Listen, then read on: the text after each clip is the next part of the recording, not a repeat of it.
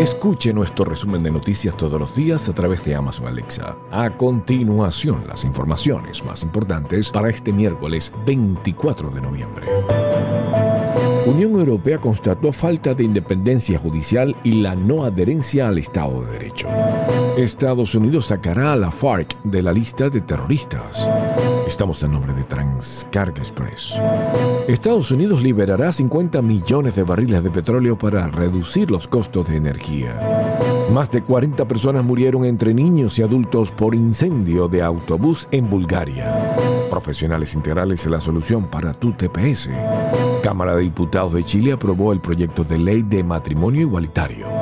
Conductor que mató a cinco personas en el desfile de los Estados Unidos será imputado por homicidio. Fondo Monetario Internacional alertó a El Salvador sobre los riesgos de adoptar el Bitcoin.